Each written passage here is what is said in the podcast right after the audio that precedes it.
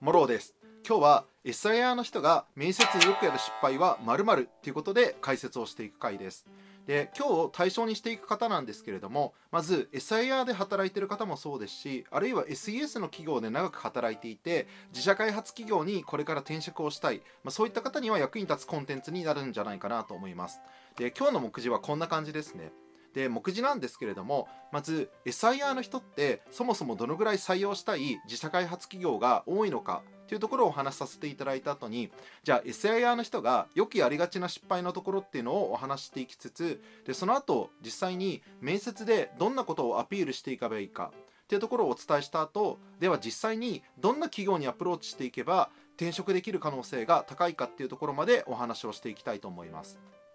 ということでまずそもそも SIR の人って採用したい会社ってどのぐらいあるのかっていう話なんですけれども、えっと、結論言うとかなりたくさんの自社開発企業が SIR 出身者の人っていうのを積極採用していると思っていただいてここは問題ありません。でなんでそうなのかっていうところが23点あるんですけれどもまずそもそもが1つありまして日本の場合って自社でプロダクトを持っている自社開発企業っていうのも確かにたくさんあるんですけれども一方でそもそも正社員で採用してしまうと雇用が途中で、えっと、終了させることが非常に難しいまあ、これは労働法でそもそも労働者がすごく守られてるっていういいところでもあるんですけれども一方で言うと企業からするとスキルとか経験が足りない人を採用してしまった時になかなか企業側の都合でその人を会社の外に出すことが難しいっていう現状があります。でそういう部分っていうのを考えた時に企業としてはどうしても SES の企業とか SIR の企業っていうのが構造として非常に多くなるっていうのが日本の全体的な IT 業界の構図でしてですんで特に採用人数をかなり、えっと、増やしているような自社開発企業スタートアップベンチャー企業の場合なんかですとなかなかですねこの SIR とか SES 出身の方っていうのもある程度視野に入れていかないと採用人数自体っていうのをしっかりとスケジュール通りに進めることが難しいみたいなところとかもありまして SIR の方を採用する会社っていうのは非常に多い状況になってます。でその中でも特にですね直近で言うとスタートアップとかベンチャー企業において資金調達が非常にやりやすくなったっていうところも一つポイントかなと思ってましてそれこそ2014年とか15年ぐらいですとなかなかプロダクトもまだできていない段階で2億とか3億円調達するのって結構ハードル高かったです。ただ最近で言うと比較的こういうシード機って言われるような01でこれからプロダクトを作りますみたいなタイプの会社とかでもだいぶお金を集めやすくなってきているみたいなところがあるので、まあ、そうなった時に以前にも増して人材不足であるっていうところを加味した時に結局エンジニアがそもそもいないとプロダクトの開発も、えっと、進めることもできないし投資家にも説明ができないみたいなところとかがありましてより SEIR の人とか SES の方も含めて積極採用してるっていう会社が増えるというのかなっていうところです。で実際にじゃあ SIR の方がどういうところで面接の失敗を、えっと、しがちかみたいなところっていうのを解説していくんですけれどもまず一つはそもそも手を動かす速さみたいなところをアピールしようとして空回ってしまうようなパターンですね。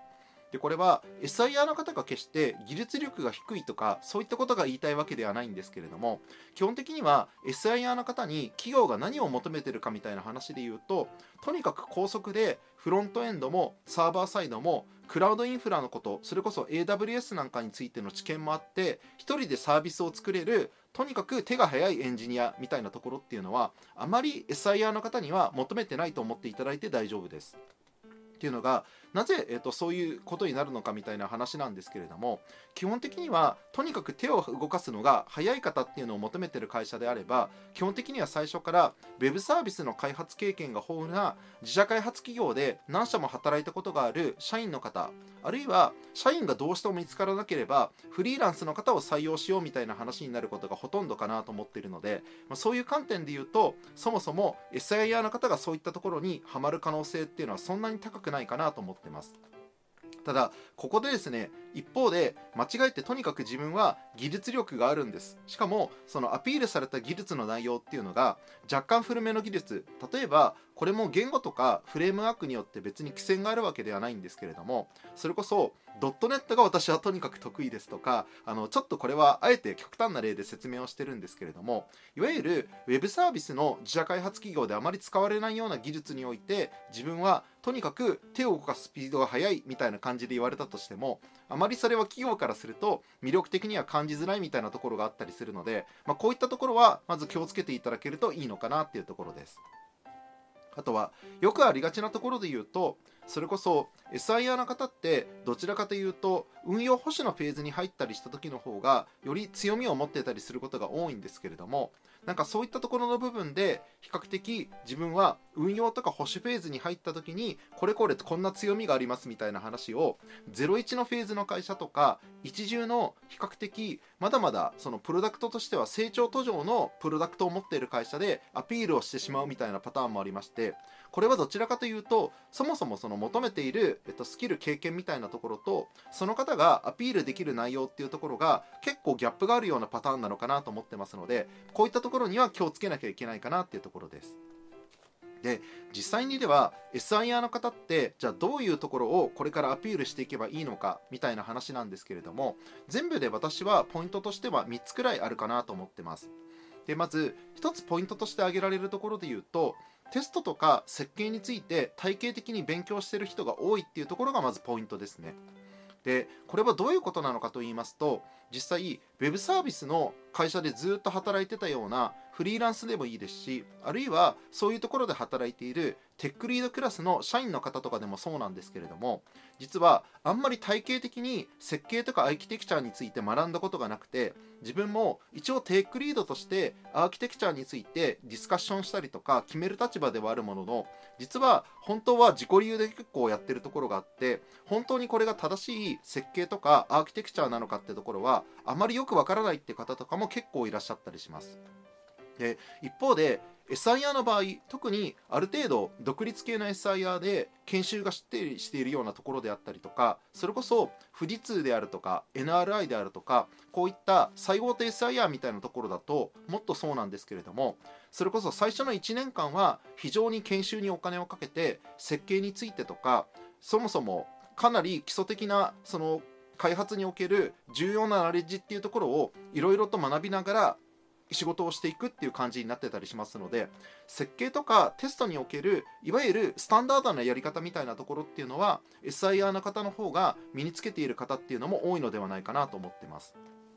まあ、あとはテストのところもそうなんですけれどもそもそも特に初期フェーズのプロダクトにおいてはなかなかテストコードをしっかり書いて品質を確保するみたいなところがやれてる会社が多いか少ないかみたいな話になりますとかなりこれは限られた会社になるのかなっていうところでしてそういう観点でも特に SIR でやられてる方の場合にはある程度中規模から大規模少なくとも開発チームでいうと10人から数十名あるいは100名以上のプロジェクトでやってる方っていうのが結構いらっしゃるのかなっていうところで思ってたりしますのでそういった時にじゃあどうやってそのテストについてあのしっかりと網羅的にやるかみたいなところっていうのを知見として身につけていらっしゃるっていうところは非常に強いところかなと思います。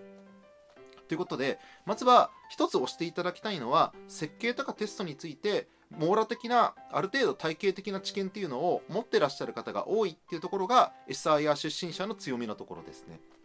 で2つ目の強みのところこちらの部分は何かと言いますとまずマネージメントスキルを持っている方がやはり比較的多いのかなっていうところです。でこれは具体的にどういうことなのかっていう話なんですけれども実際多くの Web サービスの会社においてはマネージャーがある意味マネージャーについても自己流でやってることっていうのがほとんどだったりするのでなかなかスキルがそんなに今の時点では高くない方とかそれこそ未経験の方がいらっしゃった時に1人で、えっと、進捗を出すことは得意だったとしても5人とか8人のメンバーがいた時にそのプロジェクト全体で遅れがないようにしっかりとプロジェクトを推進していくっていうところは実は体系的に学んだことがある方っていうのは Web サービスの会社においてはそれほど多くなかったりするっていう現状があります。でそうなった時にどちらかというと SIR の企業の場合なんかですと比較的20代中盤とか後半くらいまでの間にかなり早めに少なくとも23名あるいは45名くらいのリーダー経験っていうのを積ませることでじゃあ体系的にどういうふうにプロジェクトマネジメントを行っていくか。まあ、こういったところっていうのをしっかり学べてる方が多いっていうところが特徴かなと思ってますのでぜひこの SIR 出身の方はもし23名でも45名でもいいのでマネージメントのご経験がある方はぜひここの部分っていうのをアピールしていただけるといいのかなっていうところです。まあ、もちろん最近で言うと SIR の方の中でも React とか TypeScriptあとは AWS 環境下でいろいろと新しい技術に触れられてる方っていうのも中にはいらっしゃったりするので一概に SIR の方イコール使ってる技術が古いっていうことではないんですけれどもただ少なくともそういった新しい技術に触れている方であったとしても体系的にリーダーとかマネージメントについて学んでいるっていうところはいずれにしても強みになるところかなと思いますのでここの部分っていうのは是非しっかりアピールしていただけるといいんじゃないかなっていうところです。それからもう一つ SIR の方がこの強みになるところっていうのがありましてそれは具体的にどんなところなのかと言いますとドキュメントを書く力のところですね。っていうのが特に観光庁の案件とか金融系の案件でお仕事をされたことはよくご存知だと思うんですけれども基本的にドキュメントに求められる精度っていうのがやりすぎなんではないかって思うぐらいかなり細かかったりします。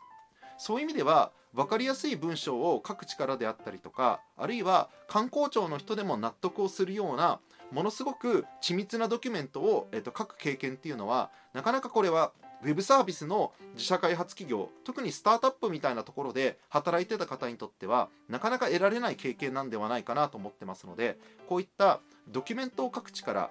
言い方を変えると分かりやすく文章だったりとか言葉で説明をする力こういった部分っていうのは非常に重宝されるところなのかなっていうところです。ということで SIR の方がアピールすべきポイントっていうのを3つまとめさせていただいたんですけれどもここから最後にでは実際にどういう企業にアプローチすると SIR の方が評価されやすいのかっていうお話をしていきたいと思います。でまずいくつかポイントがあるんですけれども一つポイントとして挙げられるところで言うとまずはそもそも企業の規模っていうところをしっかり見極めるっていうところですね。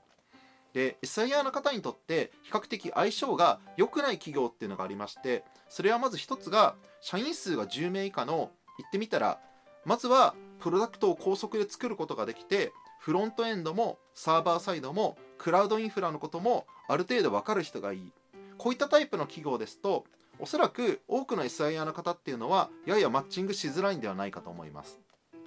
でこういった時はどちらかというと Web サービスの会社で長くやっていたフリーランスの方とかテックリードでやっていたような方とかっていうのがおそらくマッチするんですけれどもある意味 SIR の方が活躍できるフェーズっていうのは1から10つまりサービスがある程度成長しつつあるフェーズでかつこれからさらにユーザー数が増えて運用保守をどうしようかまあ、そういったフェーズになってきた時に SIR の方の知見特に設計とかテストについて言い方を変えるとシステムの品質をどうやって維持するかみたいなところっていうのを具体的に落とし込めるかみたいなところが強みとして生きてくる場面かなと思ってますのであまりに01であったりとか一重の早いフェーズの企業に関して言うとハマりづらいっていうところが一つあるかなと思います。そういう意味で言うとおそらく私がおすすめするところで言うと50名から100名ぐらいの規模おそらくこのぐらいになってくると開発チームの人数が10人は超えてきて場合によっては20名に届いたりとかそういった感じになるんですけれども少しこういった形で開発チームっていうのが大きくなってきてその中でナレッジのシェアであったりまあナレッジをシェアするときはドキュメントでシェアしたりみたいな話になるんですけれどもそれ以外のところでも言ってみたらサービスが大きくなってきた時にではどうやってこのサービスの拡大を、えー、と意識した設計をやっていくかこういったところで初めて SIR の方の出番っていうのがより多くなってくるのかなっていうところです。であとはもう一つそもそもがこの資金調達をしっかりしていってるかあるいは業界としてものすごくお金が集まっている言ってみたらお金が集まっている金回りのいい企業を狙っていけるかどうかっていうところがもう一つのポイントです。っていうのがそもそも比較的採用の対象を広げて採用することができる企業っていうのは基本的には業界としてあるいは企業としてお金が集まっていてお金に余裕がある企業です。でそういうところを考えた時にあまりにお金に余裕がなさすぎてあと3ヶ月でキャッシュアウトつまり開発費用がもうなくなるかもしれない。そういったタイプのスタートアップになかなか本来求められてるスキル経験と少し違ったタイプの方を受け入れる余裕っていうのはなかなかないっていうのが正直なとこだったりしますのでそういった意味で言うとある意味お金のある業界とか企業に対してしっかりアプローチをするっていうのが SR な方が自社開発企業へ転職するってなった時に非常に重要なポイントになるのかなっていうところです。あとは余談にはなるんですけれどもこの自社開発企業への転職特に注目されがちなんですがその中でも人によってはそもそも興味がある業界とかプロダクトが絞れないこういった方もかなりたくさんいらっしゃるんじゃないかなと思います。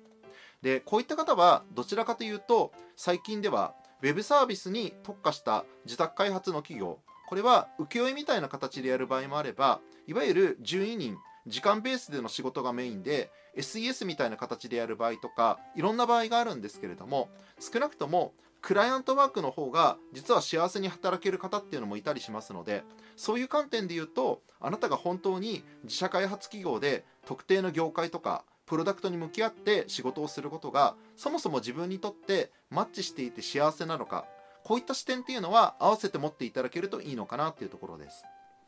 ということで今日は SIR の方がやりがちな面接の失敗あるあるみたいな話をさせていただいたんですけれども私も SIR の方の転職活動のご支援っていうのは非常に多く実績があったりしますのでもし今日動画をご覧になられている方の中でもぜひ SIR 出身者とか SES の企業で働いている方で働きやすい自社開発企業あるいはクライアントワークでエンドユーザーと直接やり取りをしているような自宅開発の会社に行きたい。もしこういった方とかがいらっしゃったらぜひ動画の概要欄に私の連絡先っていうのを載せてますので Twitter のダイレクトメッセージあるいは LINE メールなどで私宛にぜひご連絡をいただけたらと思います。あとは今日の動画面白かったと思ってくださった方はぜひ励みになりますのでこちら YouTube のチャンネル登録をお願いできればと思います。ということで、えっと、また次回お会いしましょう。